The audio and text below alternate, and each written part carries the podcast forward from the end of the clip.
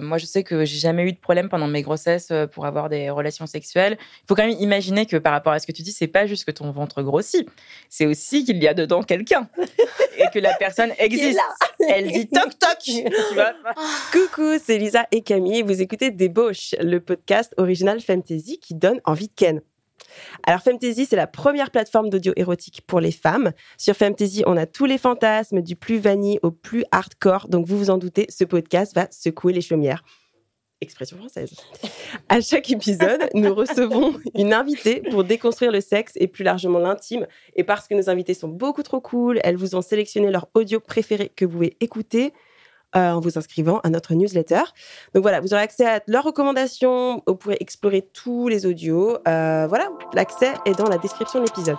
Aujourd'hui, on prend à bras le corps une des expressions que je déteste le plus, faire sa sainte nitouche. En gros, minauder, jouer l'innocence, la pruderie, tout ça. Nitouche est d'ailleurs une déformation phonétique qui vient directement du on n'y touche pas en parlant du sexe, bien sûr.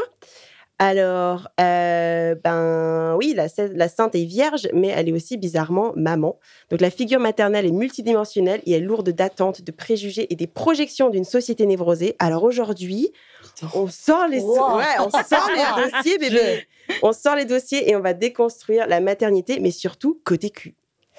J'imagine donc que l'on va parler de ces petites surprises de la vie qui nous font un jour passer de l'autre côté du miroir et pas de dire au revoir à la solitude pour devenir un, deux, voire trois ou quatre. Bah c'est ça, ouais. On va parler maternité, intimité, et forcément on avait besoin d'inviter une maman. Donc ni Camille, ni moi n'avons d'enfants. Euh, donc c'est pourquoi nous recevons au micro de débauche Renée Grezard, journaliste chez Rue 89, autrice de plusieurs ouvrages, maman et ben femme du coup sexualisée pour nous parler de tout ça. Euh, on va parler d'amour, de poésie, d'accouchement, de périnée, d'émorée, de la réalité euh, du cul après euh, pendant et avant, d'une certaine manière, la maternité. C'est parti. Je suis débauchée. Tu es. Nous sommes des débauchés. Ceci est débauche. Merci d'être là, René. On est très heureuse de t'avoir. Je suis très contente aussi. C'est canonissime, on va en découvrir plein de choses. Alors, on voulait te demander, commencer par une petite anecdote pour toi. Si tu devais euh, avoir quelque chose qui cristallise ou qui incarne la maternité, ça serait quoi? Eh ben, la petite anecdote euh, que je voudrais raconter, c'est que euh, donc j'ai un bébé, je dis un bébé, mais un jour il faudrait que j'arrête de dire un bébé. il a 24 ans. il passe le bac. c'est ça. Non, c'est un bébé qui a un an, donc c'est encore un bébé. Et euh, donc, c'est mon deuxième enfant, puisque le premier a 8 ans. Et contrairement au premier, je suis dans un truc où, pour la première fois de ma vie, j'accepte parfois de ne pas avoir de libido.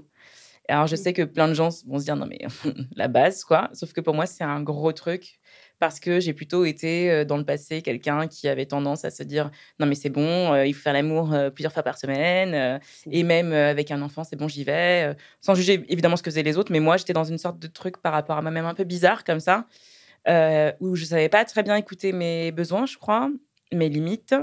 J'ai fait une psychanalyse. Je reviens en acceptant que parfois, bah, j'ai pas le libido. Mais en fait, c'est la première fois de ma vie que je sais, euh, comment dire, identifier que je n'ai pas de libido. Donc c'est parfait euh, dans un podcast qui va parler de sexualité. merci, merci, bonsoir, c'est fini. Et voilà, fin de podcast. Mais c'est passionnant ça. Et du coup, pendant, euh, donc avant ça, tu pense que tu étais en fait, euh, tu n'avais pas forcément très envie, mais tu sentais que tu devais le faire En fait, c'est pas que je devais le faire, c'est que je pense que moi, alors moi, j'ai un rapport à la sexualité qui est à peu près euh, euh, similaire à mon rapport à la bouffe. Qui, sont très liés, qui sont très liés. donc typiquement, moi, je peux manger des choses alors qu'en fait, en vrai, j'en ai pas envie, mais c'est censé m'apporter du plaisir. Mmh Donc typiquement, je suis quelqu'un qui va pouvoir manger du chocolat parce que je me dis ah bah ça ça va me faire du bien, mais en fait j'en avais pas envie. Mmh. Et la sexualité c'est un peu pareil, c'est qu'il y a des moments où j'ai pu avoir des relations sexuelles euh, consenties ou dont je pensais que j'en avais envie, alors qu'en fait j'étais vraiment dans une consommation comme quand on mange des chips. Euh, de trucs euh, de, en fait en vrai j'en ai pas tellement envie et ben je suis dans un travail avec une diététicienne sur mon rapport à la bouffe qui est pas tellement un truc pour perdre du poids, mais plus pour justement rééquilibrer mon rapport à la nourriture et à mon corps, etc. Et on travaille précisément sur ça, sur savoir identifier ce qui me fait vraiment du bien au moment T où je parle et aussi sur la durée. Parce qu'il y a le plaisir immédiat et puis il y a aussi qu'est-ce qui va me faire du bien durablement. quoi. Mhm. Ouais. Et donc, bah, typiquement, c'est con, mais c'est au restaurant de plus dire juste euh, un burger, c'est ça qui me fait du bien. Genre dans une espèce de constante, euh, quoi qu'il, quoi. Non. Le burger, c'est référentiel bonheur. Bah, pour moi, ouais, Ouais. gras. Gras, j'aime. Merci, c'est, c'est le bonheur, j'y vais. Et maintenant, je sais que, bah non, parfois, c'est euh, autre chose, quoi. Genre du fenouil. tu peux me dire que ça peut t'apporter autant de bonheur qu'un burger De ouf. J'essaie d'y croire. Mais de ouf. Et c'est ça qui est super intéressant, c'est que justement, quand tu sondes ton plaisir et que tu vas vers le fenouil, euh, et ben ce dont tu t'aperçois, c'est qu'il y a du plaisir dans des tout petits plaisirs. Et en fait, dire le burger, c'est mon plaisir, c'est aussi être dans une vision du plaisir qui est toujours extrême, en fait, en réalité. Mm. Et j'ai aussi tenté plein de trucs dans la sexualité, où en fait, il y avait toujours cette idée de performance, Mm. il faut faire des trucs de ouf, et par ailleurs, par mon métier, parce que j'ai longtemps été rubricard de cul quand même, hein, Mhm. À l'Obs à Ça 89 jeu de mots. rue 69, voilà. voilà. Et, et ben, du coup, été amenée à tester plein de trucs. Et c'était très bien, ça a nourri ma sexualité, ça la nourrit encore aujourd'hui. Mais aujourd'hui, ouais, en fait, un truc qui m'intéresse de ouf et vachement, par exemple, ça va être euh, euh, le slow sex. Euh, Mhm. Qu'est-ce que ça fait Un doigt qui passe juste sur un bras, quoi. Ça, c'est un truc qui m'intéresse vachement plus aujourd'hui que de dire j'ai été, je sais pas, baiser avec des gens, quoi. Plusieurs. Ouais. Been there, done that. La- J'ai déjà fait. non, mais il y a un peu de ça aussi. C'est qu'en fait, quand tu as fait plein de trucs, du coup, au bout d'un moment, tu à t'intéresses l'essentiel. ouais. exactement à ce qui est vraiment essentiel dans une relation sexuelle. Et en fait, ben, c'est la relation à l'autre aussi. Connexion, La intimité. connexion. Et la connexion, c'est pas forcément un burger. Ouais. Oh là là Ah là là là là là, on est déjà très avancé là. Ouais. Et on t'accueille aussi Ouais. ici pour euh, parler un peu de, de maternité. Mhm. Et euh, j'aimerais bien peut-être commencer par le, le commencement. Dans Choisir d'être mère, tu parles du consentement à devenir mère. Est-ce que tu peux juste nous dire ce que c'est? Parce que je pense que c'est pas évident. Bah oui, je peux. Alors, c'est un- une idée qui a fait beaucoup euh, jaser. Euh, J'ai eu Mmh. des petits problèmes avec cette idée. Ah ouais? Et de fait, j'entends complètement les critiques euh, qui lui sont euh, adressées. En fait, ce que je voulais dire, c'est que l'histoire du consentement, c'est quand même d'être informé et donc de savoir où on va pour ensuite donner ou non un accord. Le problème de la maternité, c'est que pendant très longtemps, on a envoyé euh, les femmes, et globalement les parents, mais quand même plus les femmes, euh, vers euh, un pays sans dire de quoi il était fait. Et voilà, c'était genre, allez, Voilà. prenez l'avion, ça va être sympa. Et en fait, tu arrives dans un pays qui n'est pas très simple, où en fait, il faut avoir des bonnes chaussures pour marcher, mais on t'y a envoyé avec des escarpins, tu vois. Ouais. Donc ça, c'est un peu chaud. Et donc, tout mon, toute mon idée, c'était de dire, comment voulez-vous qu'on consente à quelque chose? Quand, quand vous dites qu'on choisit d'être mère, en fait, c'est pas vrai. On ne peut pas choisir si on ne sait pas de quoi c'est fait. Donc, j'avais cette idée de dire, voilà, est-ce qu'on consent vraiment à être mère quand on y consent sans savoir de quoi euh, cette euh, fonction, cet exercice est fait? Bien sûr. voilà. Ça a été euh, discuté, et pour des raisons que je trouve valables par ailleurs, c'est de dire que c'est dévoyer le principe du consentement qui, par ailleurs, est lié à la sexualité. D'accord. ok. Voilà. Ouais. Des critiques étaient franchement recevables, juste j'ai pas aimé la façon dont on les a adressées, et, mais je maintiens qu'il y a un problème. Alors j'aurais pu dire juste c'est une question de choix, etc. J'ai employé le mot consentement à sain et euh, de manière euh, tout à fait euh, euh, réfléchie parce que je voulais qu'on pose euh, vraiment sur la table et de manière un, un peu solennelle la question du choix des femmes dans leur Ouais, euh, maternité. Et, euh, et voilà, donc c'était vraiment quelque part aussi un effet rhétorique pour dire euh, eh, le consentement, c'est aussi de là, voilà. Mais je comprends qu'il y ait des réserves après, des critiques, évidemment. Et j'ai l'impression quand tu parles justement de cet atterrissage, tu en parles en connaissance de cause. Est-ce que tu peux me dire Parce que j'ai l'impression que du coup, ça t'a, ça t'a vraiment, ça a été un Mm. peu un atterrissage difficile, j'ai l'impression. Ah, la première fois, ça a été hardcore. Et ce qui est super particulier, c'est que quand on dit que ça a été difficile, tout de suite, il y a des gens qui lèvent les yeux au ciel en disant que c'est merveilleux, c'est génial. Et en fait, le problème, c'est qu'il faudrait qu'on apprenne un mot euh, dès la maternelle, c'est l'ambivalence, en fait. C'est-à-dire que ça peut être génial et merveilleux et hardcore en même temps. Ouais. Et en l'occurrence, moi, mon fils, c'est vraiment un- une des plus belles choses euh, qui me sont arrivées. Le premier, je l'aime d'amour, il est extraordinaire, il est magique, il est merveilleux. mais ça a été hardcore. Voilà. J'ai des portraits de lui partout chez moi, Euh, dans la rue et tout, je les regarde.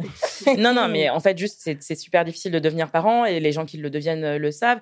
Il y, a des- il y a des trucs qui sont structurels, euh, voilà, et qui sont liés juste à comment, on a- on- en société, collectivement, on accueille les enfants euh, aujourd'hui. Et puis, il y a des trucs qui sont très intimes aussi de qu'est-ce que ça vient chercher chez soi euh, de devenir parent. Quand on devient parent, moi, je le dis toujours, mais on tombe aussi sur l'enfant qu'on a été.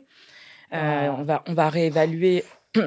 ouais, c'est deep en fait, c'est super deep. Ouais. En fait, tu vois ton enfant, euh, tu vois comment tu agis avec lui et tu te rappelles de trucs que tes parents ont fait avec toi Bien sûr, ouais. et tu vas te dire genre mais c'était grave pas ok en fait de faire ça quoi. Donc pour un peu que tu aies eu des traumas quand t'es petit, euh, Oh là là, mais j'imagine même pas, tu es en train d'éduquer un autre être vivant qui dépend complètement de toi.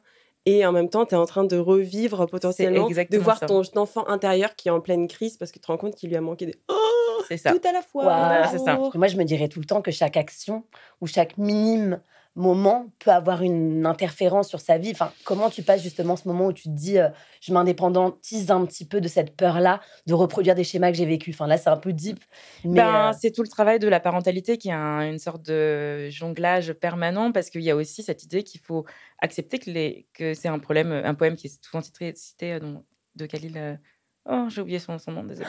un poète, un, un- un- un très sympathique poète qui dit Nos enfants ne nous appartiennent pas.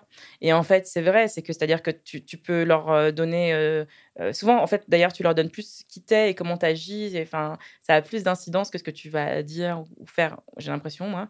Mais de toute manière, ils sont aussi autonomes et ça t'échappe, ça. Et ça, c'est assez, fa- c'est hyper émouvant à voir d'ailleurs. Une personnalité qui naît en dehors de toi et qui n'a rien à voir avec tout ce que tu peux proposer. Donc, ben, en fait, pour répondre à ta question, il y a une question de lâcher prise, euh, d'admettre aussi que ton enfant, il va faire ses choix pour lui et que c'est aussi à lui. En fait, on est tous sur Terre quand on est, jusqu'à notre mort, sur un chemin. Et, et chaque personne est sur Ouais. son chemin. Et en fait, tu- même en tant que parent, tu peux pas décider pour ton enfant de son chemin. J'ai vraiment l'impression d'être sur even.com. C'est pour ça que là, là, c'est- pas- Et si on retournait à la sexualité Oui, Pardon, pour excusez-moi. enfin, avant d'être maman, j'imagine qu'il y a Ouais. une grossesse. Et pendant Ouais. cette grossesse, j'imagine qu'il y a pas mal de thématiques ou de questions, enfin de choses qui se passent dans ton corps. Ouais. Et pour le ramener à la question, par exemple, de la Ouais. sexualité, Oh, c'est pas. Ouais. bah, je ne sais pas pourquoi. Est-ce que euh, tu pourrais me dire comment, enfin, concrètement, qu'est-ce qui se passe dans le corps? Parce que nous, on n'a pas eu encore le. Bien l'occasion, sûr. donc moi, je suis- euh, bah alors, ce qui se passe dans le corps, c'est que c'est différent pour chaque personne. Déjà, c'est un truc qu'il faut dire. Mm. Tu as quand même un afflux d'hormones euh, qui font que tu vas soit ressentir euh, ben, plus de libido, soit au contraire être hyper horny, soit être un peu des deux. Euh, moi, de en fait, j'ai un rapport à la sexualité qui est, je pense, un peu particulier. euh, Enfin, tout le monde dirait ça. genre- Je crois que je suis un peu unique. différent des autres. Voilà, ok. Euh, non, en fait, moi, j'ai un rapport à la sexualité qui est quand même. Je suis typiquement. Là, c'est les où je commence à balancer des trucs sur la Balance, sexualité, ça arrive. Voilà. Je suis typiquement quelqu'un qui peut se masturber pour dormir. Je, voilà, je sais que la sexualité a aussi, euh, dans ma tête, une fonction très. euh, D'apaisement. oui, d'apaisement, de. Comment dire euh, réflexe ou pas? Parce qu'il y a presque un truc de quand tu dis avant de t'endormir de. ouais. C'est clito C'est dodo. non, c'est des moments, c'est des, c'est- des moments où je, où je vais, où je sais que je vais avoir des problèmes à m'endormir. Donc je sais que ça va m'aider à lâcher prise et que ça aide à dormir. Mais je suis pas la seule. hein, Il y a plein de gens qui vont faire ça. Plein euh, de gens. Ouais. Voilà, Ouais. Il y a des livres entiers qui sont écrits là-dessus. C'est un truc que, que je fais notamment dans des moments où je suis anxieuse. La sexualité, enfin en tout cas un orgasme, c'est aussi quelque chose qui peut enlever de l'anxiété. Et tout ça, voilà, moi c'est des Ah bah choses- oui. Voilà. donc j'appelle ça un petit mas- une petite masturbation dodo. Euh, donc voilà, donc par rapport à, la question de la grossesse, moi il y a des moments où j'ai pu euh, me masturber pour des raisons qui n'avaient euh, finalement rien à voir avec du désir euh, sexuel. Et par ailleurs, je suis quand même, comme je disais avant, assez constante. Mais là, maintenant, en fait, c'est en ce moment même. Euh, je dis ça, mais j'ai- baisé il y a pas longtemps. hein. J'ai baisé il y a cinq minutes. J'avais Dans la 10 minutes de retard, c'est pour ça d'ailleurs. non, non, mais c'est juste que j'ai eu un moment quand même euh, pendant. Vous allez trop rire, vous allez dire, mais quelle est cette meuf? Pendant une semaine. mais c'est vrai en plus. Ah ouais, donc t'as C'est une semaine d'abstinence là, non, C'était peut-être une semaine et demie, deux semaines.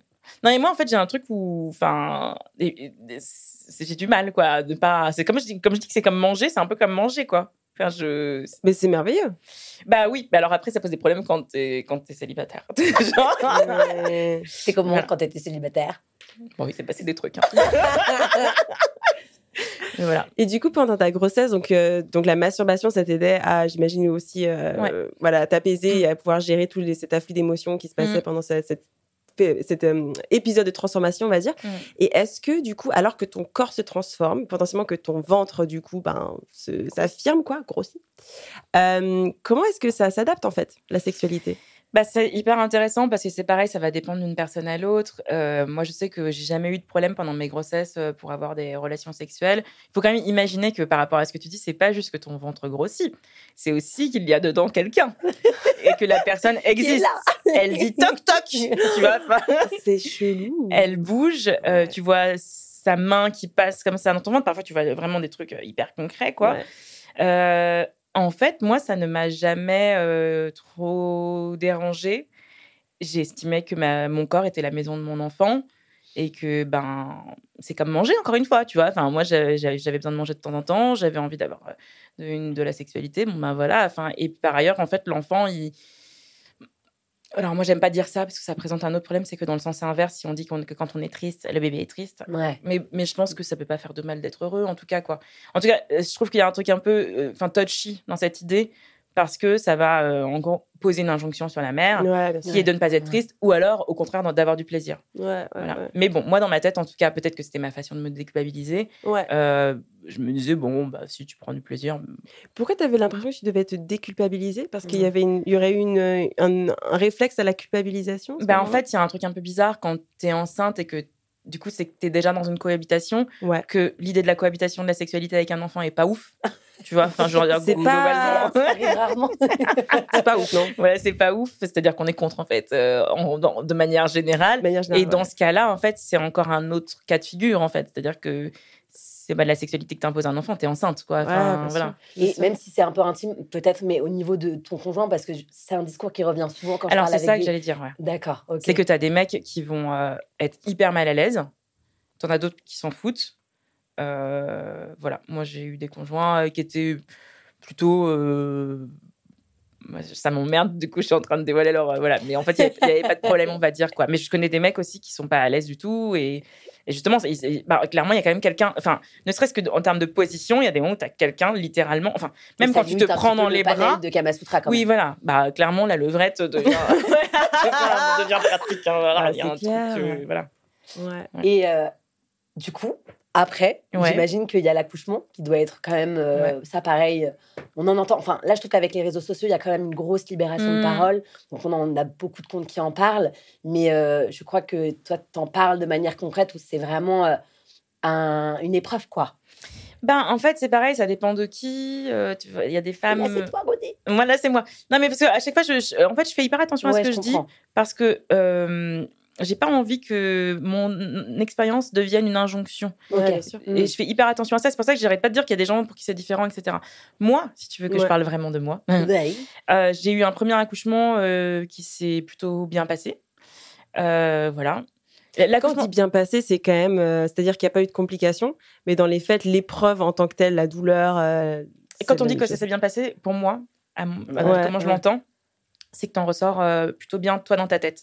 Et ça veut pas dire qu'il n'y a pas eu de complications. Tu peux avoir des femmes qui ont des complications et qui ressortent bien de leur accouchement, et d'autres qui n'ont pas eu de complications mais qui l'ont super mal vécu. Et ça peut être parce que elles ont été maltraitées ouais. ou même parce qu'elles ont vécu un truc elles dans leur intimité. Je pense à par exemple, j'écoutais un jour un podcast d'une fille qui avait euh, revécu son trauma euh, d'inceste euh, pendant l'accouchement.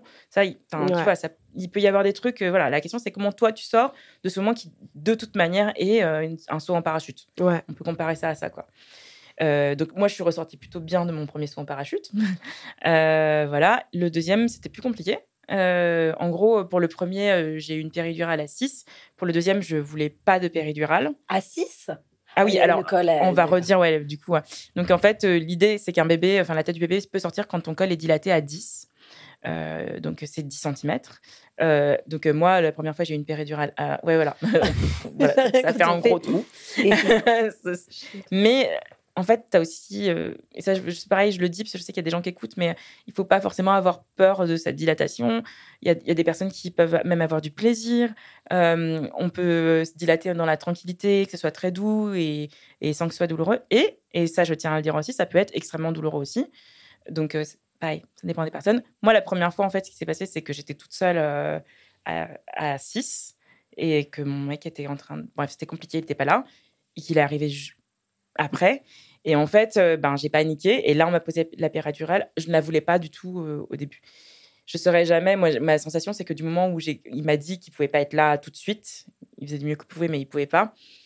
euh, et, et ben, j'ai paniqué. J'ai demandé la péridurale. Pour le deuxième, je m'étais préparée pour ne pas avoir de péridurale. Donc, j'étais en maison de naissance. Ok, d'accord. Voilà, mais ça se fait de plus en plus et c'est vraiment, il y a même des femmes qui accouchent chez elles et tout. euh, c'est grave, ok, quand on est bien préparé. Euh, mais ce qui s'est passé, c'est que il y a des méthodes pour euh, être bien euh, justement avec la douleur. Ce qu'on dit, c'est que c'est des vagues et qu'il faut les accompagner. Enfin, il y a tout un arsenal de choses possibles en fait pour aller contre la douleur et justement ne pas aller contre elle et plutôt l'accompagner. Et le problème, c'est que moi, pendant mon accouchement, donc de mon fils euh, d'un an, là, le deuxième, j'ai jamais trouvé un truc qui me permettait d'être apaisée euh, dans la douleur. Hmm. Euh, des, femmes qui vont être bien dans, la- dans, un, dans un bain, sur le ballon, en serrant un peigne très fort et du coup en déviant la douleur sur autre chose. Durant les cheveux du. Ouais, voilà. En- voilà. Et le seul truc qui m'a fait du bien, c'est l'hypnose. Euh, Ah, parce que j'étais wow. préparée à ça, mon mec m'a hypnotisé et tout. Et ça, c'était vraiment le truc qui m'a le plus apaisé.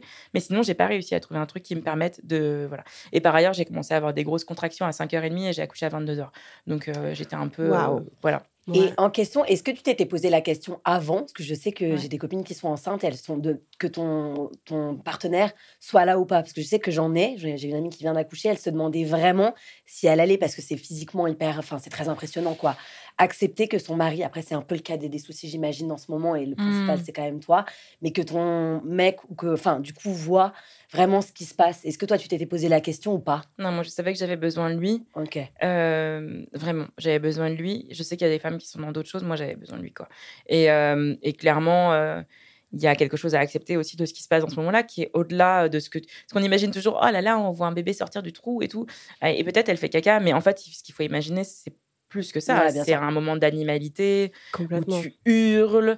Euh, si tu hurles, moi j'ai hurlé, hein, franchement. Je vais pas faire genre c'était doux, c'était sympa. Non, non, j'ai hurlé. À la fin, mon mec me disait Mais tu vas bientôt voir notre bébé. J'étais, Je m'en bats, Je veux qu'il je te déteste je m'en bats la race. Mais voilà, donc vraiment, j'étais dans cet état-là où. Ouais, je pose plus la question, voilà. est-ce que, genre... Et on m'avait dit, euh, parce que j'ai be- beaucoup préparé l'accouchement, du coup, euh, sans péridurale, et- etc. On m'avait dit, bon, à la phase, il y a la phase de désespérance. Et dans ces moments-là, les femmes euh, disent qu'elles vont mourir. Donc moi, je je m'étais bien dit, bon, tu vas dire que tu vas mourir, mais en fait, tu ne mourras pas, ça va aller et tout. Et en fait, c'est pas que j'ai dit que j'allais mourir, c'est que j'ai demandé à mourir. Ah, J'ai dit, s'il vous plaît, euh, j'aimerais mourir maintenant. Ouais. Voilà. Oh là là. Voilà. Oh, les sensations. Je m'accroche à toi, Camille. la phase de- la phase je de désespérance. Ouais. Et je sais même pas si nous, on a d'objets de, de comparaison. Enfin, tu vois, de trucs qui puissent un peu nous même sûre. imaginer. Non, c'est une douleur qui est, quand tu la vis, qui est quand même incomparable. Encore une fois, qui est pas la même euh, chez tout le monde, qui est Mhm. aussi liée à des vécus psychologiques. Moi, j'ai quand même grandi avec une mère qui m'a dit euh, j'ai accouché trois fois sans péridurale euh, et qui nous disait ah bah dis donc le jour de ton accouchement tu verras enfin qui était dans un truc très euh, c'était le pire moment euh, de sa vie en termes de douleur et ça en fait la douleur c'est aussi un truc qui est pas que mais aussi euh, psychologique et, et c'est comment le narratif autour de ça dans ta famille est hyper important il y a des femmes qui ont grandi avec des mères qui disent non, moi ça allait, euh, c'était hyper doux et calme. Bah, elles n'arrivent pas du même endroit en fait. Donc euh, bah, c'est pour ça. Que du je- coup, tu veux dire qu'elles vont être moins prédisposées pardon, à accepter la douleur ou au contraire, elles vont moins l'identifier en fait? C'est ça qui est hyper compliqué. Moi j'ai interviewé un chercheur là-dessus qui disait que la douleur c'est quand même un truc hyper mystérieux encore Ouais. aujourd'hui quoi. C'est-à-dire que en fait quand toute ta vie on t'a dit que tu allais avoir mal à un endroit, c'est quand même compliqué derrière le jour où ça arrive de pas de te De dire que tu vas pas avoir mal. Sûr. Et en fait, on- je lui avais demandé texto, comme ça, au chercheur, est-ce qu'on peut hacker son cerveau? Il m'avait dit oui, mais ça demande beaucoup de travail. Et en fait, c'est ce que font toutes les sages-femmes qui accompagnent les femmes euh, dans des accouchements euh, sans péridurale. C'est une façon de hacker, en fait, ce moment et de dire, mais ça peut euh, se passer sans douleur. Ce qu'elles vont dire, c'est que c'est de l'intensité, par exemple. euh, Et c'est vrai, ça peut être de l'intensité. Mmh. Moi, ce que j'ai ressenti, je suis désolée, c'est de la douleur. Mais bon, Voilà. voilà. aller voir maîtresse d'ado. Voilà. Tu fais une séance de 6 heures où tu te fais une petite euh, tripotée d'exercices et comme ça, tu es. Mais t'as pour des femmes qui disent de l'intensité, qui disent de la puissance, qui disent voilà, Ouais. voilà. Et pour revenir à ouais, notre petite à la sur la sexualité, voilà.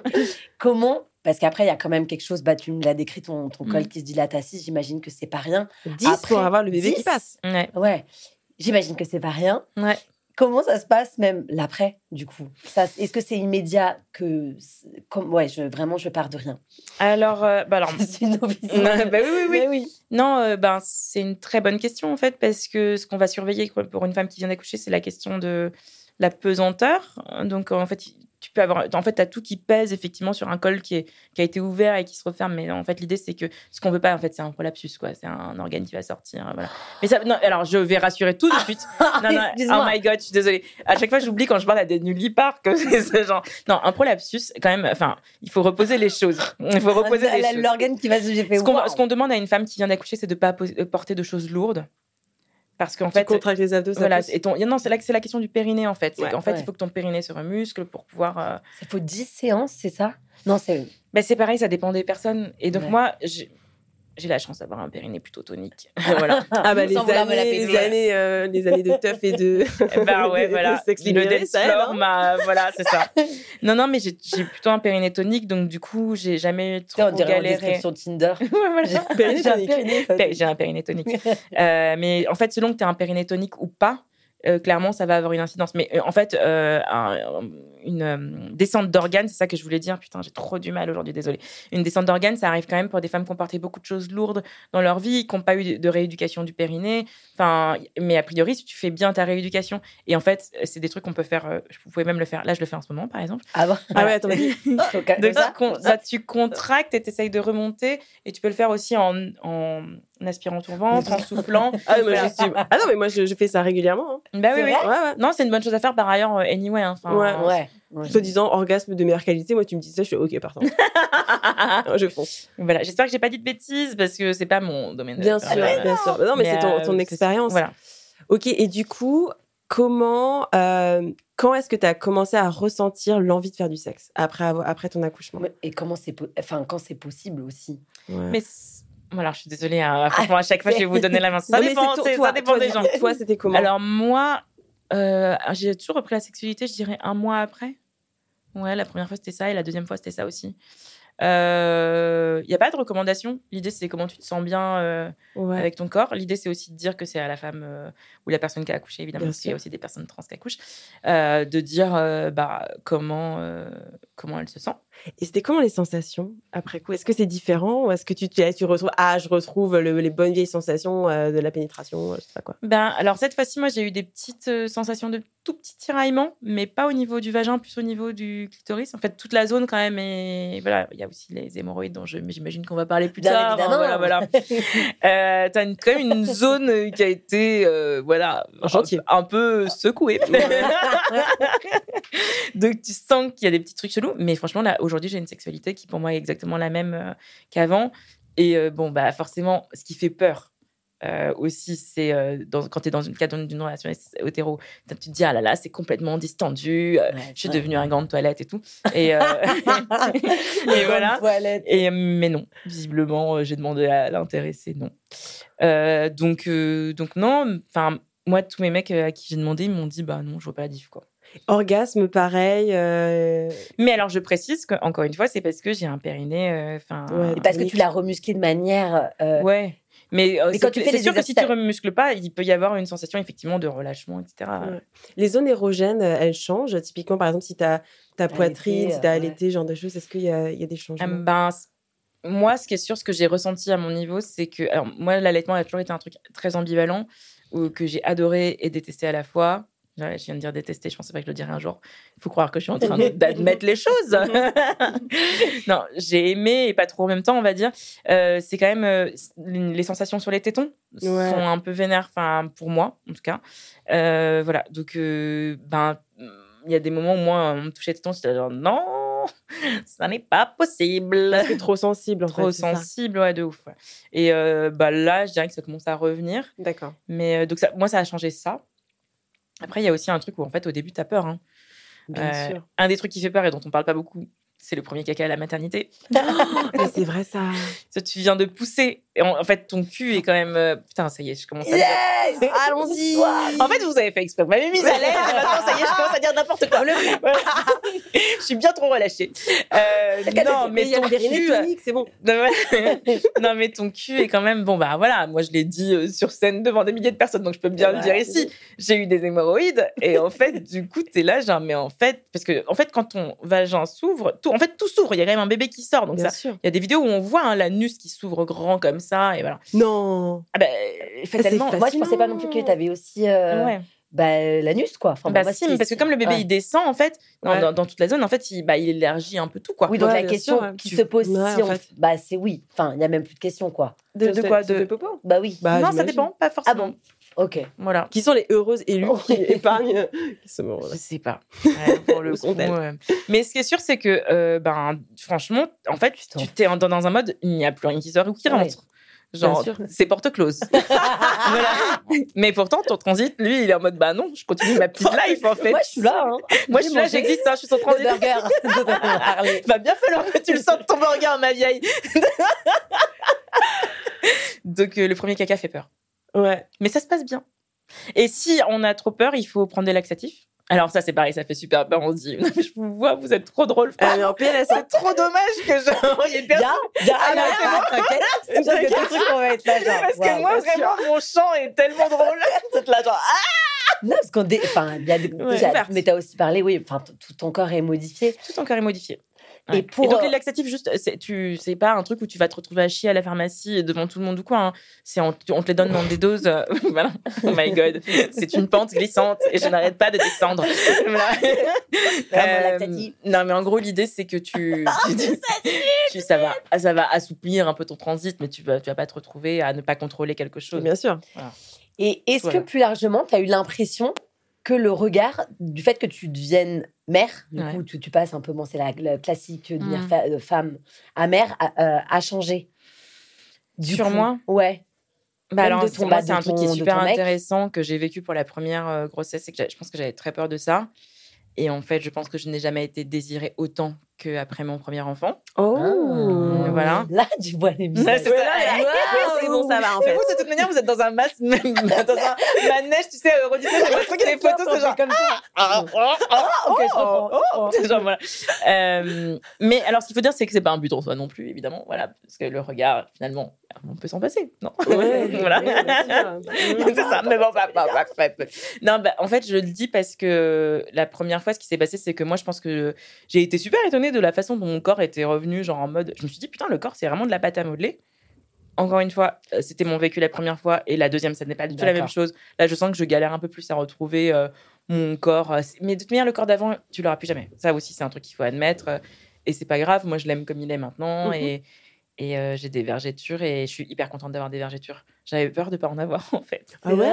Ouais, je trouve ça trop beau les vergetures. Ouais, moi j'aime bien aussi, ouais. Je trouve que ça fait du feu, bien. tu sais, t'as du feu sur le corps et on s'est dit genre ouais, t'es passé là, putain, c'est un C'est ça truc qu'il faut que tu répandes comme message pour toutes les personnes qui sont complexées. Ah, moi, les, ver- les vergetures, je trouve ça vraiment beau.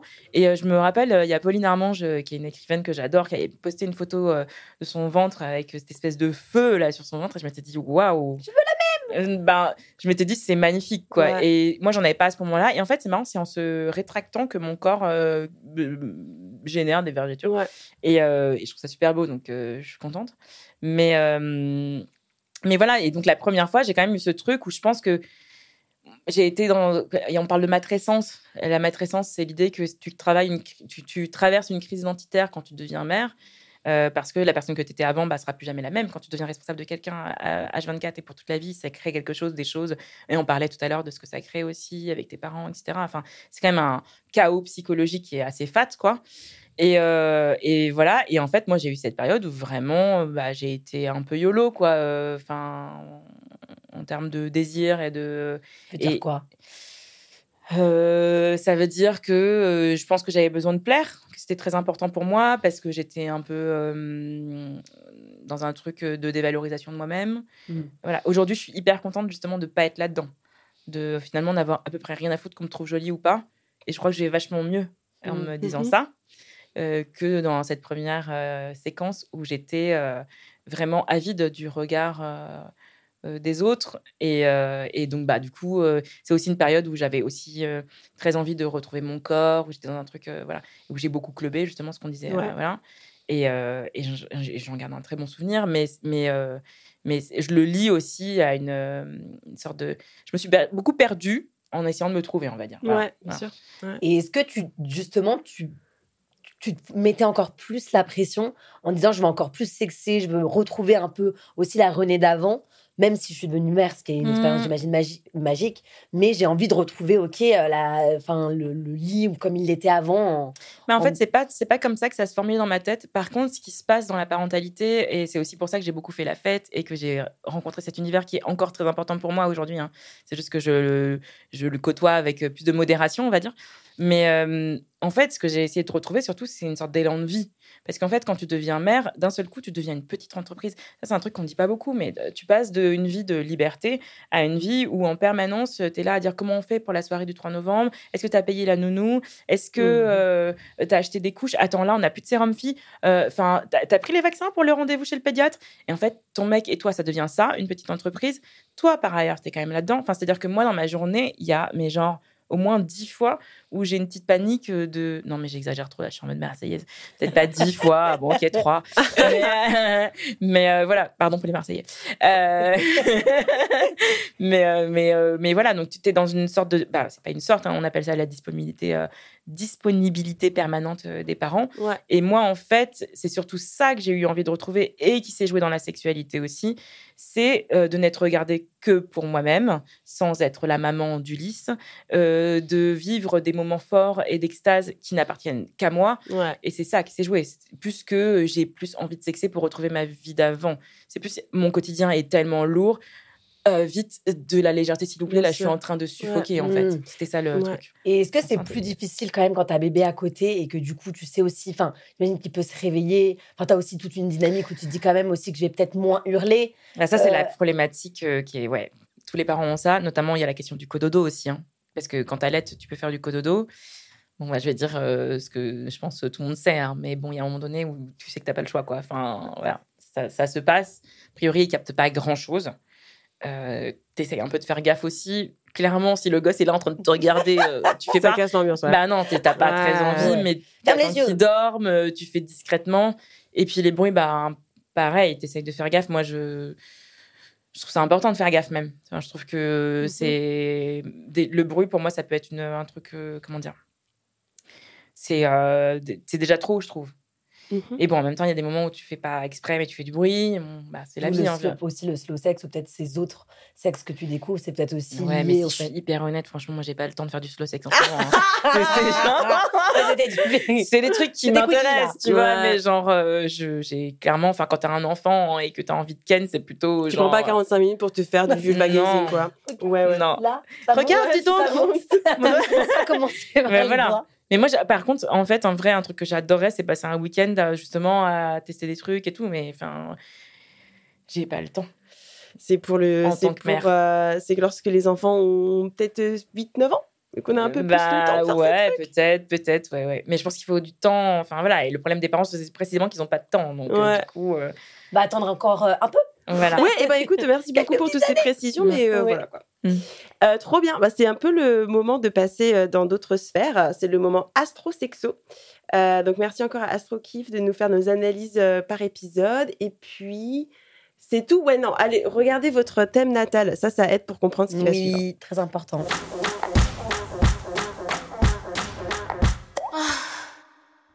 Bonjour à tous, c'est AstroKif. Aujourd'hui, je voudrais vous parler du rapport entre maternité, sexualité et astrologie.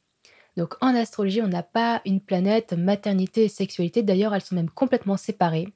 On a la Lune, qui est représentée par Artémis dans la mythologie gréco-romaine, déesse de la moisson, euh, déesse de la maternité, celle qui couve, celle qui aide à pousser, celle qui materne. C'est Sélénée, Artémis qui le fait, c'est la même personne. Et on a Vénus, qui est représentée par Aphrodite, donc celle qui est séduisante, celle qui est belle, celle que l'on regarde, euh, donc ce sont deux entités complètement séparées. Et la question qu'on peut justement se poser en astrologie, c'est mais est-ce que du coup, en tant que femme, on peut être soit Artémis, soit Aphrodite et pas les deux en même temps? Par exemple, une personne qui est née avec une lune placée en scorpion dans son thème natal. Le thème natal, vous pouvez le générer sur Internet avec votre date, heure et lieu de naissance, complètement gratuitement. C'est facile à obtenir. une personne qui est née avec une Vénus en scorpion dans son thème natal peut justement redécouvrir sa sexualité au moment de sa maternité. Pourquoi? Parce que la lune représentant la maternité et le scorpion étant un signe de régénération, il peut y avoir un switch qui peut opérer chez la personne au moment où elle va devenir mère elle-même. Si on a une personne, par exemple, qui a une Vénus natale en taureau, le taureau qui est un signe euh, très gourmand sur le plan euh, charnel, puisque le taureau est justement apparenté lui-même à Vénus, ils sont reliés. Le taureau, ça aime les bonnes choses, euh, la bonne bouffe, bien dormir, les belles femmes, les belles voitures. Bon, j'exagère, mais en gros, c'est ça le taureau. Donc, une personne qui est née avec une Vénus en taureau va toujours accorder un intérêt particulier à sa sexualité tout au long de sa vie. Donc, par exemple, en l'occurrence, une maternité ou non ne va pas forcément influer sur sa dynamique sexuelle, en quelque sorte. Est-ce que tu es taureau? Et non, je suis bélier. Apparemment, euh, très demandeuse. C'est ce qu'elle nous disait hier. Ah ouais? Oui. Je suis bélier. Bon, bah, merci Astrokif. Euh, voilà, si vous êtes scorpion et que ça, va, ça régénère la sexualité. Mhm. Voilà, peut-être une ça. bonne, euh, une bonne option. Trop bien. Alors, du coup, on passe à notre prochaine capsule qui est Femtasy à tester. Camille, comme d'habitude, euh, envoie du lourd, quoi. Oui. Le Femtasy à tester, c'est le moment où, en diguant sur les internets, je me suis rendu compte qu'il y avait une tripotée de petites pratiques méconnues, mais aussi des fantasmes qui revenaient en masse. Et vu que l'on a la chance d'avoir des invités de choix, pourquoi ne pas les faire tester? Et pour notre madré préférée, je lui ai proposé une expérience de choix. Rendez-vous en club libertin, s'il vous plaît, fief de toutes les curiosités. J'ai voulu savoir si on validait ou pas le côté open et rencontre tout en nudité.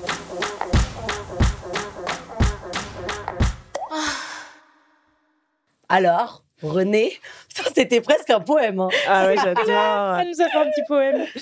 Euh, bah alors moi, le club libertin, j'ai détesté. voilà. Oh no. Mm, Voilà, Euh, j'ai détesté parce que. euh, alors, par contre, j'ai adoré les, une soirée sexe, enfin des soirées sex positives que j'ai fait à Berlin, faites à Berlin. Euh, je vais dire la différence peut-être. Voilà. Alors, le club libertin, euh, ce qui m'a dérangé, c'est que déjà, c'est des clubs où on va ne pas faire payer les femmes et faire payer les hommes. Mm. Toujours un Oh, de base, Ouais, ça me clair. Ouais, voilà, c'est genre. Bah Vous êtes accompagné Non? voilà. Ouais, euh, où tu peux être une femme seule, mais pas un homme seul. Bon, enfin, pour des raisons que je comprends pas rien sur les hommes seuls, mais bon, il y a un peu un truc, euh, voilà. Euh, ce jour-là, franchement, en plus, euh, franchement, j'étais avec un pote avec qui je pouvais coucher par ailleurs. Je, oui, on peut coucher avec ses potes euh, pour moi. Certains, pas tous. Certains sont comme des frères et sœurs, mais d'autres, bon, voilà. Euh, voilà, pourquoi pas. Et donc, ce pote, euh, voilà, on sortait d'un bar, il me dit, vas-y, viens, on va en club libertin. Je dis, bon, pourquoi pas, tu sais. Tu sors d'un bar, c'est vas-y, on va en club libertin. Non, mais Ouais, c'était à cette époque. Non, franchement, franchement, cette époque, maintenant, là, je sors d'un bar, je vais dodo. Hein. Ouais, C'est- je me c'est dis. plutôt ça ma life. hein. mais, euh, mais à l'époque, c'était ça. Euh, et donc, ben, on y va. Et en fait, c'était trop deg. À tous les niveaux, ils m'ont demandé de mettre une robe ou je sais pas quoi. Enfin, bref, il fallait que. Ouais. Voilà. Euh, et puis ensuite, derrière, je sais pas, les gens étaient un peu dégueux, en fait. Ils te regardaient comme de la viande. Euh, on a baisé avec ce pote à côté d'un autre couple. Le mec a regardé mon pote en disant on échange.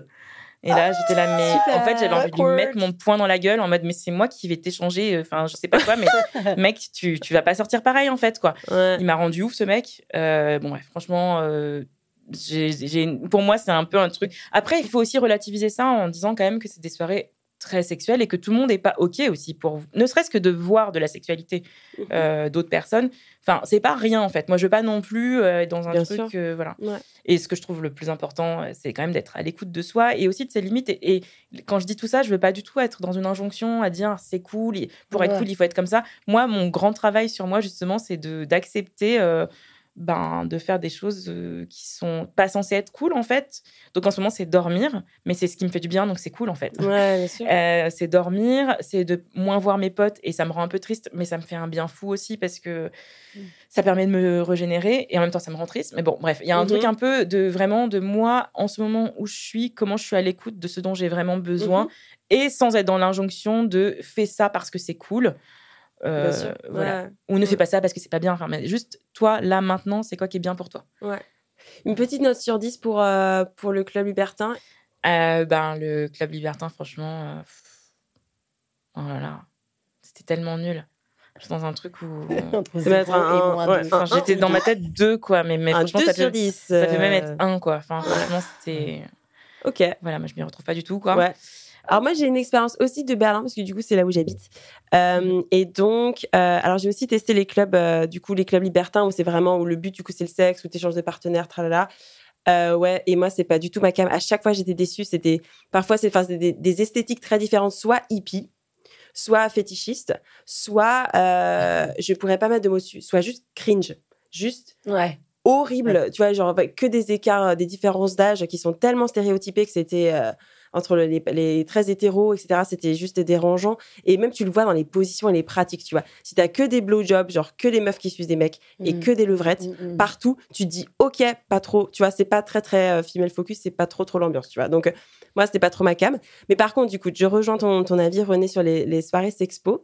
Euh, et du coup, certains clubs, en l'occurrence, où il est possible, du coup, euh, enfin, tu as des infrastructures pour qu'il y ait du sexe qui se passe en toute sécurité et que ce soit vraiment sexy. Et tu vois, tu le sens dans l'ambiance. C'est moite, les gens sont canons parce que, ben, du coup, Mm. il y a- on, on filtre aussi à la, la- à la porte. hein. Enfin, les physios, ils font quand même, ils sont là pour créer une vibe qui soit intéressante, etc. Et donc, à l'intérieur, tu as cette espèce d'énergie collective. Parfois, tu as la musique qui va, genre, vraiment te Tu prendre au trip. C'est oufissime. Et donc là, j'ai des expériences trop, trop bien. Euh, et donc, une des, c'est là que j'ai rencontré d'ailleurs mon partenaire actuel. Et on a fait une petite, un petit jeu de rôle qui est qu'on a recréé le moment où on s'est rencontrés en arrivant du coup euh, au club, euh, donc à des heures différentes, en nous retrouvant au bar, euh, machin truc, et en refaisant la scène, quoi. Et du coup, ben ouais, ce qui mène du coup à du sexe vraiment ben, très, très authentique et très spécial parce que t'es pas dans l'exhibe. Enfin, c'est pas, tu peux, mais c'est pas trop ma cam. Mais t'es dans un contexte qui est vraiment chargé euh, Et sexuellement et voilà, qui a une charge érotique dans l'air avec les basses que tu sens dans tes tripes et tout, c'est assez ouf quoi. Donc voilà, donc moi les clubs sexpo, euh, j'adore. Sur un petit petit 10 sur 10. Et moi, club libertin parisien, une cata, enfin, sans jugement Ah, c'est aucun. c'est c'est c'est C'était vraiment, vraiment le mot. ouais. Je, je déteste et je ne jugerai pas, mais le mot beauf était vraiment extrêmement bien choisi. Et c'était vraiment, viens me lécher la sucette. Et j'étais genre choquée au fumoir, en mode, elle vient vraiment de me dire ça. Viens me Genre, lécher c'est à moi qu'elle parle. mais j'étais- la sucette. Et j'étais en mode, mon dieu, là, c'était une invitation à quoi? En fait, j'ai pas compris ton Bah, Peut-être jeu il avait vraiment une sucette. Non, parce que c'était une meuf, elle était là, Ah, elle me regardait en mode viens, j'étais en mode non, je viendrai pas te lécher la sucette. Et donc j'étais entre, tu sais, le un peu choquée en mode c'est tant ce qu'on t'a décrit, tu sais, en mode vraiment, c'est vrai que c'est là j'ai quand même assez avancé en général, ce que je ne, enfin ce qui est peut être très intéressant, mais pas trop ma cam euh, les septagénaires. Et donc du coup, il avait vraiment un côté euh, malaisant. Et euh, j'étais quand même avec quelqu'un. On a pu s'amuser, on a pu expérimenter. C'est vrai que le côté voyeur m'a pas déplu. Moi, bizarrement, je me suis dit, bon, ça me dérange pas, ça fait kiffer quelques personnes, je sais, moi. Beautiful, enjoy. Mais euh, après avoir fait mon affaire, enfin vraiment immédiatement, j'étais repartie et je me suis dit, non, c'est vraiment ce que tu vois ou ce que tu te dis dans ta tête en mode cringe. Ok, alors du coup on finit sur la question de la commu.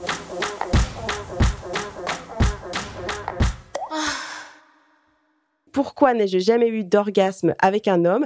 On imagine euh, dans ce cas-là que c'est une femme qui a des orgasmes uniquement en se masturbant et non pas avec un partenaire masculin. Voilà, des hypothèses. À ma droite, Camille. Parce que euh, communication, manque de peut-être manque de communication euh, avec le ou la partenaire, manque de peut-être peur, peut-être blocage. Je pense qu'il y a une multitude de problèmes qui peuvent, enfin pas de problèmes, Ouais. parce qu'aussi on prend ça comme un problème et après c'est le serpent qui se mord la queue en mode ça vient pas et ça veut dire que je vais pas venir et ça voudra dire et en fait je pense qu'aussi il faut se laisser aller, enfin se dire que c'est pas grave si ça arrive pas maintenant, peut-être réfléchir aussi à la personne avec qui on partage sa couche. Non mais mais l'expression tu vois, ça couche. Apparemment, La on est à la renaissance. On a parlé de beaucoup de choses de maman, voilà, c'est le mot couche qui m'est venu. Non, et je sais pas, et aussi, je pense euh, peut-être essayer de se, d'en, d'en parler, quoi. Enfin, je pense qu'il n'y a pas de, de, Ouais. de bouton magique de l'orgasme ou pas. Moi, je comprends parce que ça a mis très longtemps, moi, personnellement, à venir, et c'est encore pas évident. Donc, je sais que, en fait, c'est tellement quelque chose qui est décomplexé par un moment quand on en parle que parfois ça crée un complexe, complexe de se sentir un peu mis à part en mode purée, mais moi, c'est pas auto, aussi automatique que ça. Ça vient pas forcément. J'ai pas de bouton encore de clé magique, mais je sais que j'apprends au fur et à mesure avec des toutes petites bribes de choses à construire un peu l'histoire de mon orgasme. C'est con. Ça ferait un beau titre de film. mais euh, mais euh, surtout de pas se stresser et de se dire que enfin il y a aucune injonction à l'orgasme aussi et que ça vient avec le temps et je pense avec beaucoup de communication de compréhension et, surtout essaye enfin essayer essayer Ouais. essayer se tester voir ce qui nous plaît nous plaît pas et voilà quoi Moi- pas. Une, une petite une, une remarque, René, potentiellement? Bah non, mais c'est ce que tu dis. Je pense que l'orgasme, c'est un lâcher prise. Donc c'est sûr que ben il peut y avoir des raisons internes. C'est très difficile quand même sur une question de savoir ce qui se passe. Il peut aussi y avoir des hommes qui ne savent pas ce qu'est un clitoris. hein. Exactement. Euh, des petits problèmes de, de, voilà, de perception du corps féminin. Et puis, est-ce que. On peut, enfin, moi, je trouve qu'il y a quand même un truc où, où on est très orgasmo-centré aussi. Mhm. Et bon, il y a aussi cette question-là, et c'est sûr que ça met une pression, et, c'est dur de, de- En fait, je trouve qu'il y a des, des- des configurations différentes. Si elle a des orgasmes toute seule et qu'elle les a, elle les a pas avec des mecs, ça- il y a des choses qui se jouent forcément dans la relation avec les mecs. euh, Ouais. S'il s'agit de mecs, parce que peut-être qu'elle est bi, et en fait, elle a des orgasmes Ouais. avec les meufs, et peut-être qu'elle est du coup, elle est juste lesbienne. Franchement, ça nous emmène sur tellement de terrains, cette affaire, c'est compliqué. Mais moi, je dirais potentiellement de voir aussi ça comme une célébration parce que si, euh, du coup, euh, bah, elle a des orgasmes seule, c'est déjà trop cool, quoi. Ça Oui, veut dire bah qu'elle oui. elle est son meilleur coup, en fait. Et ce ça veut dire mal. Je bien. que de moi-même. Et- Mais c'est ça, et ça veut dire qu'il faut réussir finalement à reproduire les conditions C'est- ouais, c'est si c'est ce dont elle a envie euh, qui font que toute seule elle y arrive. Tu peux commencer par se masturber, du coup, avec, Avec son son partenaire à partenaire côté, mais qui interagit pas, par exemple. Voilà, un type sexo, euh, comme d'habitude. Mais ça, c'est hyper important d'ailleurs, hein, là, de, de- pour moi, la masturbation. hein. Enfin, je sais qu'il y a des gens pour qui ça n'est pas un- une possibilité, mais euh, en fait, juste de stimuler, euh, enfin, de, de masturber son clitoris pendant une relation euh, euh, sexuelle pénétrative, c'est un truc qui n'est pas beaucoup dit et assez fait, Ouais, je trouve. Faites-le donc. hein. Ben, parce que sinon, il n'y a pas trop. Enfin, moi, moi, je sais que je peux pas avoir de. Ouais, enfin franchement, voilà. faut pas penser à l'ego de son partenaire là. hein, C'est Ah, normal. vous- on se connaît le mieux. C'est normal qu'on puisse Bah en- ouais. se faire jouir si ça marche pas. euh, Mm. marche pas encore. On va se Ouais, le dire, oui. mais ah ouais, un zéro, zéro, euh, Et vive le clito. zéro complexe. Hein, franchement, on se, on se. euh, Aide-toi et le ciel t'aidera. On Ouais. te donnera un orgasme. C'est bon, c'était pas du tout blas- blasphématoire. J'adore. Dieu, enfin pour clore. Bah, merci beaucoup René, c'était Débauche, euh, le podcast original Femtasy. Si vous souhaitez découvrir l'audio recommandé par notre invité, vous cliquez sur le lien en description. Et puis, euh, tant qu'à... j'ai vu Camille qui était prête à, Je le montre. qui était prête à me montrer le lien. Euh, et puis voilà, tant qu'à faire, vous pouvez aussi explorer la plateforme gratuitement, plus de 300 audios, trop bien, faites-vous du bien. Euh, merci encore à vous deux. Et puis, Merci, on Merci se retrouve très vite pour un nouvel épisode de Débauche. Allez, salut Mes gémissements sont tels que il y a une meuf qui vient dans la loge euh, à pas de velours et qui nous demande si elle peut assister euh, à la scène. Ah oui, d'accord. On est des gros exhibes, donc on, est- on dit oui. Tout a commencé par une Donc plume. elle s'assoit sur la chaise et puis euh, ouais, c'est ça, la plume d'autruche, je conseille.